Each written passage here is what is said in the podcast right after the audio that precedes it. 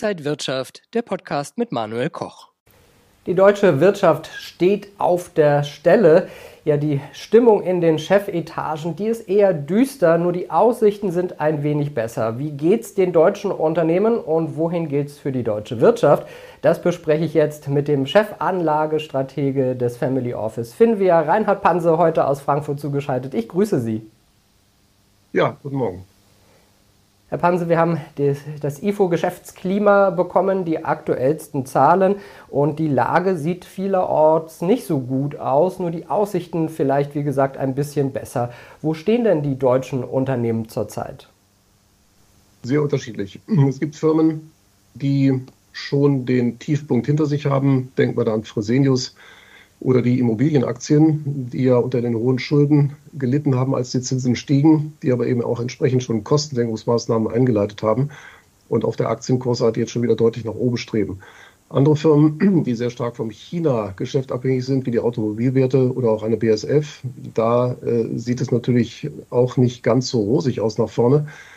Zum einen, weil man nicht weiß, ob die chinesische Regierung tatsächlich nun wieder dereguliert oder diese Firmen weiter belastet. Ähm, aber auch äh, chinesische Firmen haben eben gute Konkurrenzprodukte, etwa im Bereich Elektroautos entwickelt. Und ähm, das äh, drückt die Bewertung der Autofirmen stark nach unten. Allerdings, wenn man sich das so genauer anschaut, bei VW etwa mit einem KGV von 4, wenn das China-Geschäft komplett dauerhaft eingestellt werden müsste, dann wäre das immer noch ein einstelliges KGV. Also da ist schon vieles in den Preisen drin. Andere Branchen wie Hotellerie oder Gastbetriebe haben äh, natürlich das Arbeitskräfteproblem, inzwischen auch demografiebedingt. Und ähm, die kommen zum Teil damit, glaube ich, auch künftig nicht so gut zurecht. Aber wenn man mal einen Strich drunter zieht, ähm, energieintensive Unternehmen werden teilweise abwandern müssen, da entsteht für die deutsche Wirtschaft ein dauerhafter Verlust. Nur für die Firmen ist das möglicherweise sogar ein Gewinn, weil sie künftig ihre Produkte eben woanders herstellen und das zu günstigeren Kosten. Also für den Aktionär muss das kein Nachteil sein. Äh, zusammenfassend, äh, man sollte die Flexibilität der Firmen nie unterschätzen. Das hat auch Corona gezeigt. Jetzt kommt mit künstlicher Intelligenz ein weiteres Instrument, das vielleicht gegen den Arbeitskräftemangel hilft. Und von daher mittel- und längerfristig bin ich da gar nicht ängstlich.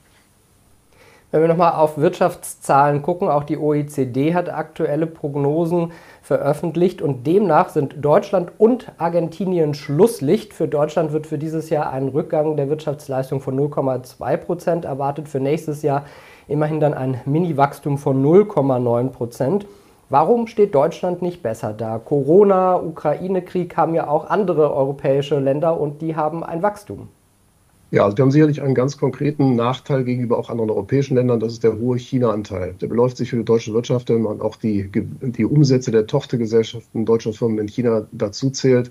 Plus die Exporte sind das hier bei uns 10 Prozent. Andere Länder kommen auf die Hälfte oder deutlich weniger, sodass eben die nachhaltige Schwäche Chinas äh, die deutsche Wirtschaft logischerweise stärker belasten muss. Das ist also schon mal ein klarer Punkt. Dann haben wir den zweithöchsten Strompreis in ganz Europa. Das ist sicherlich unter anderem einer fragwürdigen Energiepolitik geschuldet. Wenn man eben meint, hier in Deutschland die Atomkraftwerke alle abschalten zu können, naja, dann hat man eben verringerte Versorgungssicherheit mit Strom und hohe Strompreise. Das ist nun mal so.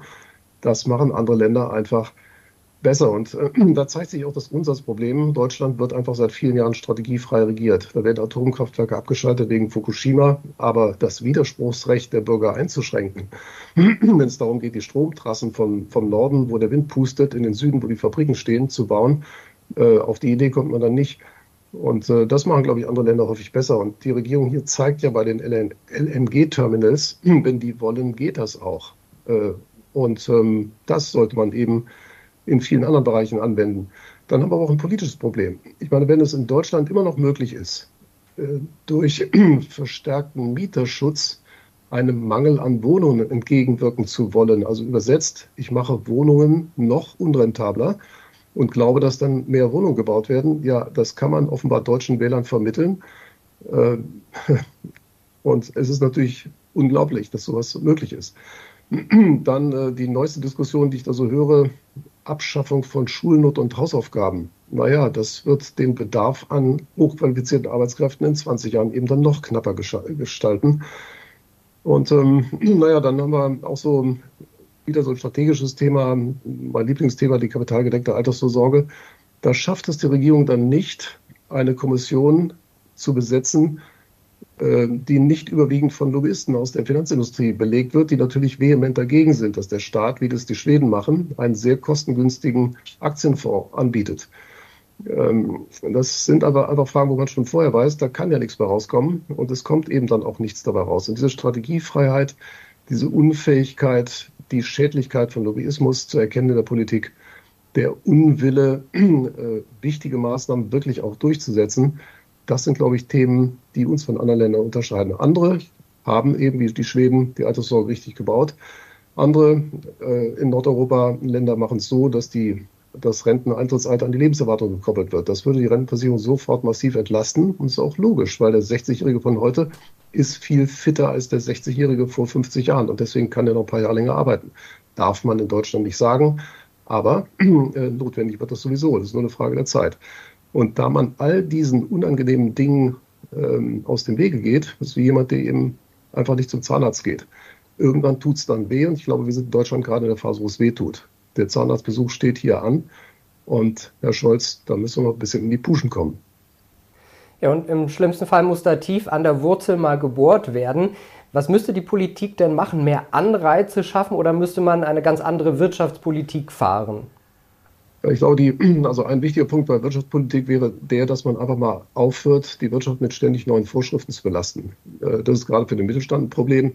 Den Konzernen ist das egal. Die haben dann halt in ihrer 60-Personen-Abteilung stellen noch weitere 10 ein, wenn wieder neuer Regulierungswahnsinn dann eben bürokratisch bearbeitet werden muss. Für die kleinen Mittelständler ist das einfach Stress und Kostenfaktor. Ähm, aber es gibt natürlich auch andere Themen. Bildung haben wir schon erwähnt. Da muss man im Gegenteil draufsatteln. Mehr Naturwissenschaft, mehr Mathematik wird natürlich nicht gefordert werden, weil die Eltern das nicht wollen. Deregulierung habe ich angesprochen, Bauvorschriften. Ich habe äh, vor Jahren mal gelesen, dass wenn man in Deutschland eine chemische Fabrik bauen will, dass man da 74.000 Gesetze und Verordnungen beachten muss. Ich habe das immer für Unsinn gehalten. Aber als ich dann dieser Tage nochmal las, dass eben man 1990 5.000 äh, Vorschriften beachten musste bei der Erstellung eines Wohngebäudes und heute sind es wohl 20.000, naja, es ist kein Wunder, dass eben Vonovia dann sagt, wir planen noch, aber wir bauen nicht mehr, weil die Kosten einfach zu hoch sind. Die Politik greift überall kostensteigernd ein. Und wenn dann sogar noch darüber diskutiert wird, ob man jetzt nicht die Vier-Tage-Woche einführen sollte, weniger Arbeit gegen die Krise, naja, kann man machen. aber wer ein bisschen nachdenkt, kommt auf so eine Idee wirklich nicht. Und von daher, wir haben hier wirklich ein Problem, dass die Politik immer noch mit ausgesprochen dümmlichen Geschichten Wählerstimmen gewinnt. Wenn Sie überlegen, Herr Scholz hat die Wahl letztlich gewonnen mit seiner Aussage im August 2021, wählt mich, dann sind die Renten sicher. Ich habe mir damals gedacht, ach so, hat er drei Millionen Inder angeworben, die dann Deutschland durchdigitalisieren oder warum wird unsere Rente sicher, wenn wir Herrn Scholz wählen? Das ist natürlich alles aus der hohlen Hand. Der Wähler will hören, ach ja, meine Rente ist sicher. Wenn ein Politiker ihm das mit treuen Augen erzählt, dann wählt er den. und solange so etwas funktioniert, wird es mit der Politik auch nicht besser. Da wird eben nicht an der Wurzel gebohrt, sondern die Entzündung frisst sich dann weiter fort. Ich hoffe, dass wir aller LNG-Terminals bald kapieren, dass wir einfach einen Zahn zulegen müssen. Denn wenn wir wollen, können wir auch. Wenn wir mal auf die Märkte schauen, die halten sich ja trotz der Stimmung äh, relativ stabil, auch wenn wir in den letzten Handelstagen schon gesehen haben, dass sie äh, deutlich heruntergegangen sind. Die britische, die US-Notenbank haben jetzt schon eine Zinspause eingelegt. Die EZB hat nochmal die Leitzinsen erhöht. Was bedeutet dieser Erhöhungszyklus jetzt dann für Anleger und die Märkte? Sehen wir da bald eine Umkehr? Also spricht vieles dafür, dass wir sehr dicht am Zinsgipfel sind. Die leichten Kursrückgänge bei Aktien sind eines davon. Ähm, und die werden vor allem in Amerika möglicherweise auch weitergehen, denn äh, in Amerika haben wir eine Spezialsituation die sich von allen anderen Märkten unterscheiden. Das ist der einzige große Aktienmarkt, also von groß, da reden wir über die großen europäischen Märkte, über Japan. Ähm, und überall dort sind die Zinsen wesentlich niedriger als die künftigen Erträge der Aktienmärkte für die nächsten zehn Jahre. Und das kann man relativ gut ableiten aus den Bewertungskennziffern, aber auch aus anderen Daten. Die Ertragserwartungen bei Aktien sind absolut durchschnittlich, das heißt 8, 9 Prozent pro Jahr. In einigen Ländern in Europa auch zweistellig und die Zinsen liegen weit drunter. Von daher, wenn der Aktienmarkt nochmal fallen sollte, dann werden die Ertragserwartungen äh, aufgrund einer noch tieferen Bewertung wohl eher deutlich nach oben gehen. Und die Anleger werden wie in Corona auch zwar vielleicht kurzzeitig ausgestiegen sein, aber dann merken, naja, so viel Geld kriege ich auf dem äh, Konto jetzt auch nicht, so viel Zinsen. Lass uns doch mal wieder reingehen. Und ähm, das, das sind also erstmal die Wirkungsweisen des Aktienmarktes. Von der US-Zentralbank ist bekannt, dass die zwischen ihren Sitzungen darauf achten, was der Aktienmarkt macht. Wenn der S&P mehr als 10 Prozent fällt, dann senken sie meistens ihre Rhetorik in Richtung lockere Geldpolitik und häufig haben sie auch die Geldpolitik gelockert. Wir haben schon die ersten sieben äh, Prozent hinter uns an Kursrückgängen. Das mag auch bald noch ein bisschen weitergehen.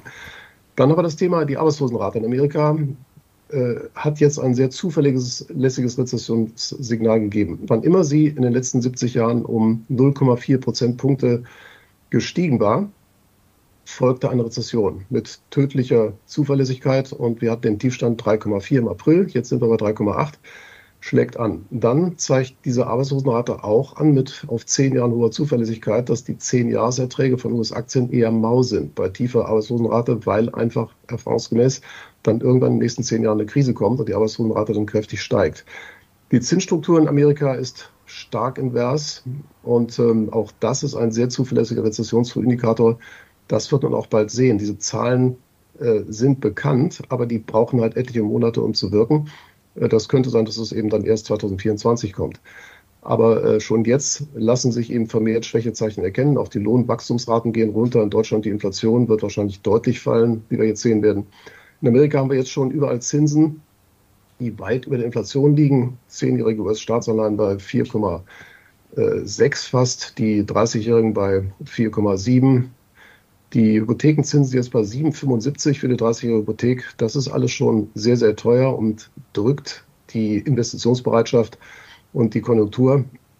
In äh, Europa sind wir noch nicht ganz so weit, aber auch hier sind die Geldmarktzinsen demnächst dann schon immerhin auf dem Niveau der Inflation, die ja auch einen deutlichen Trend nach unten hat.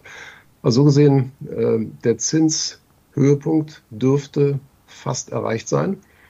Und sobald die Zinsen wieder die andere Richtung einschlagen, sollten die günstig bewerteten Aktienmärkte definitiv auch wieder nach oben drehen.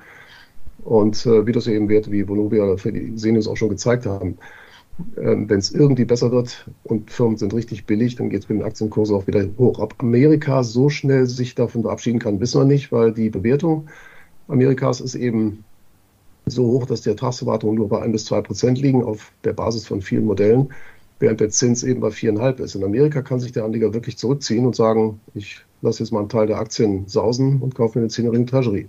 Dann warte ich ab, bis der Aktienmarkt crasht und dann verkaufe ich den Treasury mit schönem Gewinn und gehe dann in die Aktien wieder zurück. Das geht in Europa, in Japan eben nicht. Und von daher glaube ich auch nicht, dass wir hier vor nachhaltigen Kursverlusten stehen. Es mag ein bisschen runtergehen, dann werden aber Zentralbanken sich vermutlich relativ schnell bewegen. Und hoffentlich bewegt sich auch die Politik. Das wäre dann der sogar größere Hebel, wenn da mal Positives kommt. Ja, Sie haben die Anleihen angesprochen. Durch die höheren äh, Leitzinsen sind ja die Renditen da praktisch dann auch gestiegen. Sind denn Anleihen interessant für Anleger?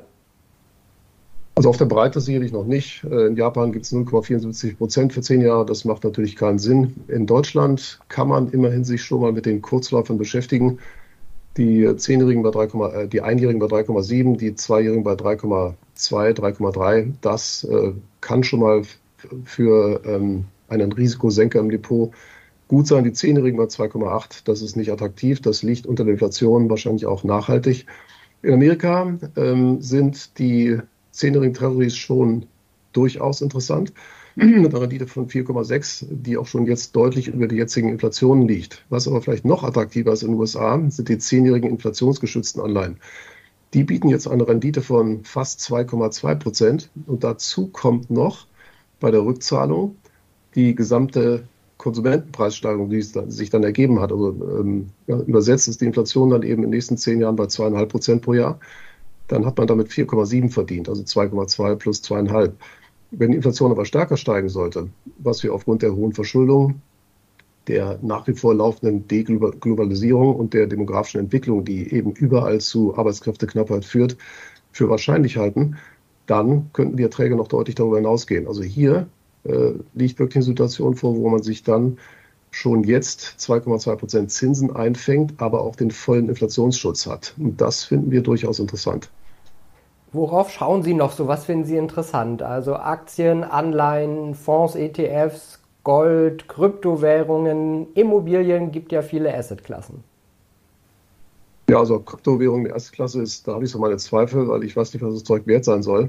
Deswegen da schauen wir nicht hin, da investieren wir auch nicht. Aber ansonsten ist es so, auf der Aktienseite, wie gesagt, so ziemlich alles außer USA, wobei USA äh, hat äh, dennoch in unserem Vermögen eine gar nicht so niedrige Quote, weil äh, der Gesundheitssektor und der Basiskonsumgütersektor finden wir nach wie vor ausgesprochen attraktiv. A, weil ganz durchschnittlich bewertet, B, weil völlig konjunkturresistent. Und wenn wir eben Konjunkturrisiken sehen, wie beschrieben, dann sollten solche Aktien sich relativ positiv entwickeln können. Und da gibt es in Amerika sehr, sehr viele, sehr gut gemanagte und erstaunlicherweise eben durchaus durchschnittlich bewertete. Also das macht auch in den USA Sinn, denn diese ETFs weltweit, die in Konsumgüter, ähm, Basiskonsumgüter und ähm, Gesundheitswerte investieren, die sind ganz überwiegend mit US-Werten abgefüllt. Damit haben wir gar keine Probleme. Ansonsten eben, wie gesagt, der ganze Rest der Welt, auch Schwellenländer, durchaus attraktiv. Nach vorne äh, die europäischen Märkte mit Ertragserwartungen weit über den Anleihezinsen.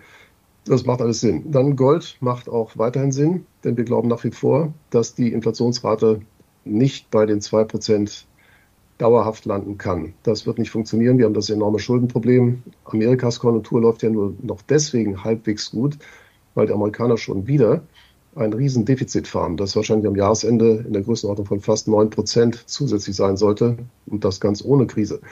Verständlich, Herr Biden will seine Wahl gewinnen, aber eine solche Verschuldungspolitik ist nicht nachhaltig. Und ähm, von daher nehmen die Inflationsgefahren einfach zu, weil je höher verschuldet die Staaten sind, umso weniger nachdrücklich kann die Zentralbank über starke Zinserhöhungen die Inflation bekämpfen. Und ähm, ja, dann haben wir noch die Immobilien. Da ist äh, natürlich der Punkt in Deutschland klar zu sehen, dass mit dem Einbrechen der Neubautätigkeit bestehende Wohnungen eben letztlich wertvoller werden. Wir haben weiterhin eine starke Zuwanderung. Auch die Leute brauchen ein Dach über dem Kopf und von daher wachsende Nachfrage nach Mietwohnungen ohnehin. Die äh, Mietsteigerungen sind hoch bei Neuvermietungen. Das heißt, allmählich wird sich das auch in die Mietspiegel reinfressen und damit eben auch in die Vermietungsergebnisse von Immobilienportfolien.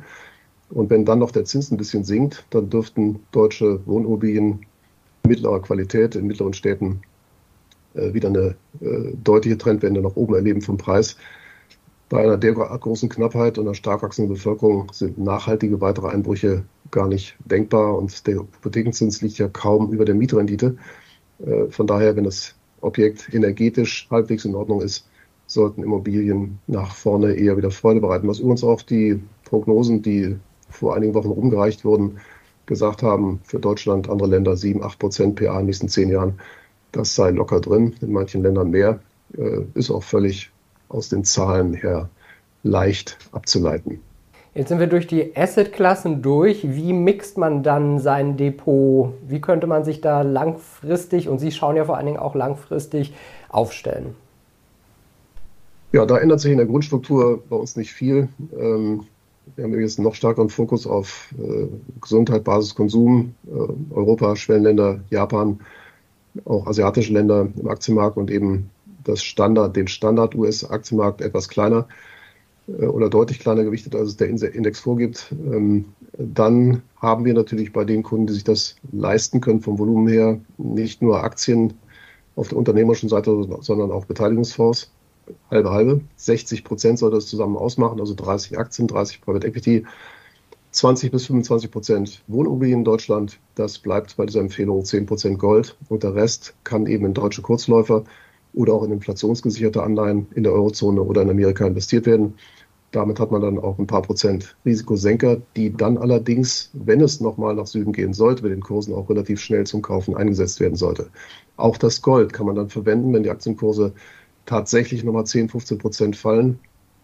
Dann kann man auch einen Teil der Goldquote verwenden, um äh, dann eben den Aktienanteil wieder aufzustocken. Denn preiswert sind die Aktien schon jetzt und wenn sie noch ein bisschen fallen, dann werden sie einfach noch attraktiver, sodass man dann eben nicht in die gewohnte Panik fallen sollte, bloß weil die Kurse fallen, sondern auf die Ertragserwartung schauen, auf die Bewertung. Die wird dann noch billiger, Ertragserwartung höher, also muss man dann kaufen. Sagt Reinhard Panse, der Chefanlagestratege vom Family Office. Finware heute aus Frankfurt zugeschaltet. Ich danke Ihnen für diese Einblicke. Ja, Dankeschön. Und Ihnen, liebe Zuschauer, vielen Dank fürs Interesse. Bleiben Sie gesund und munter. Alles Gute und bis zum nächsten Mal.